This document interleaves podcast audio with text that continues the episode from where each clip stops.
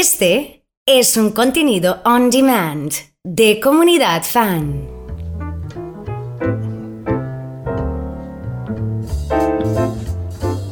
Estamos en este ciclo de podcast para charlar, en este caso, junto a Pablo Feldman. Pablo, bienvenido. ¿Qué tal? ¿Cómo les va? ¿Cómo están? ¿Cómo andamos? ¿Bien? Bien, bien, muy bien, todo bien. Vamos a hablar de muchos temas, pero uno de los temas que elegimos es el balotage, justo en un año electoral en Argentina. ¿Cuál es el origen concretamente? Bueno, el balotaje es una modalidad que adoptaron los franceses. Mira vos, ¿no? En 1852. Era el segundo imperio de Napoleón III.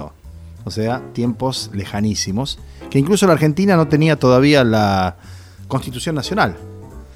Los franceses ya iban corrigiendo y mejorando su sentido acabado de república para tratar de generar gobernabilidad. ¿Por qué? Porque el balotaje obliga a un representante a tener la mayoría del pueblo de su lado. El balotage, que viene del verbo baloter en francés, es eh, tirar bolillas al aire. Y la leyenda cuenta que era el que más bolillas agarraba, ganaba ese juego. Lo que ocurre es que tenía que agarrar más bolilla ese que el resto. Y ese es el sentido del balotaje. La mitad más uno. No confundir, porque mucha gente cree que balotaje es 51%.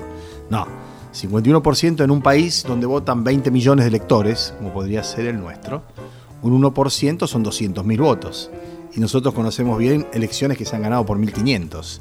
O sea que es el 50% más un voto. Esa es la fórmula tradicional del balotaje. Pero nosotros, a lo argentino, lo modificamos. Y vamos en contra incluso del sentido original del balotaje, que es la mayoría que está con uno. ¿Por qué? Porque en 1994, cuando se hace la reforma constitucional, el Pacto de Olivos, que otro día vamos a hablar de eso también, establece una mayoría especial que ya no es de la mitad más uno, sino que puede ser de dos modos. 45%, o sea que faltan 5% más uno, o 40% con 10 puntos de diferencia del que llegue segundo. En ese caso, en ese caso no habría balotaje.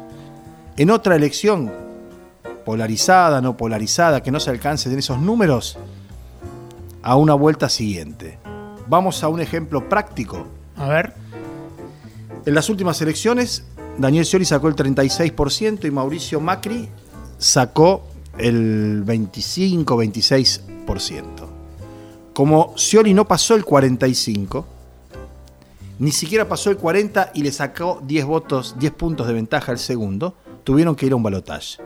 Que dicho sea de paso, fue la única vez que se dio en la historia argentina, desde su implementación allá por el año 73, cuando Alejandro Agustín Lanuse, para condicionar aún más el regreso de Perón, pensaba que no le iba a alcanzar a Perón para sacar el 50% más un voto. Perón sacó el 62. Dato aparte. La siguiente vez que pudo haber habido balotaje fue después de la crisis de la salida de la Rúa y del interinato de Eduardo Dualde, cuando en el 2003 Néstor Kirchner obtiene el 22% de los votos, pero Carlos Menem obtiene casi el 30%. Ninguno llegó al 45%, ninguno pasó los 40 y le sacó 10 de ventaja al siguiente, y entonces los dos más votados iban a una segunda vuelta. ¿Qué pasó ahí?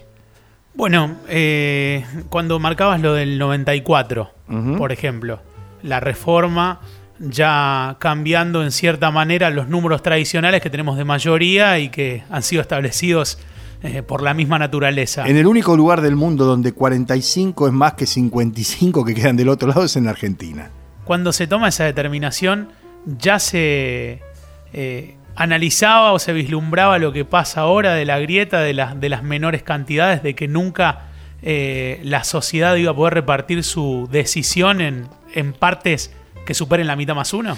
Yo presumo que sí, en, que, en rigor, no con la eh, patentización que hay ahora, que es tremenda, pero la grieta en la Argentina viene desde Cornelio Saavedra y Mariano Moreno, desde el Cabildo, desde 1810. los revolucionarios y los continuistas. Luego en 1816 están los que querían la independencia como diera lugar o los que querían reemplazar a, las autoridades españolas con una transición, al punto que al día de hoy todavía hay algunos dirigentes políticos, sin ir más lejos el presidente Macri, que cree que los hombres del 9 de julio estaban angustiados porque tenían que romper las cadenas con España.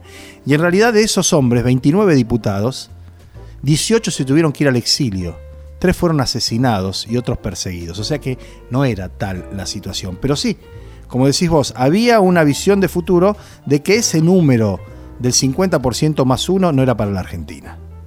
¿Había otra, otro porqué de tomar esa decisión? En ese momento sí, porque Carlos Menem, que venía ya a un segundo mandato, presumía que no le iba a alcanzar para obtener una mayoría cómoda que le diera el triunfo. Sin embargo, lo obtuvo, ¿no? Pero allí negoció con Alfonsín el invento del tercer senador, es decir, el senador por la minoría.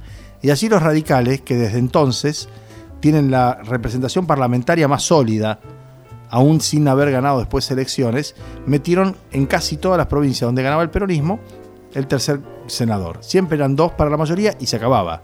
Entraban ahora dos del peronismo, o dos de si hubiera sido el socialismo, o el movimiento popular neuquino, o los jujeños, y uno por la minoría, que siempre o casi siempre era radical. Desde el 94 ahora, donde cambiamos un poco la, la manera de señalar eh, los porcentajes y demás, ¿en cuántas elecciones, de un repaso que vamos a hacer ahora, se utilizó el balotaje? En ninguna. La única elección en la que hubo balotaje fue la que ganó Mauricio Macri. Y hay que decir que Macri, sí, él personalmente tiene tres balotajes. Porque las elecciones en la ciudad de Buenos Aires tienen también este régimen.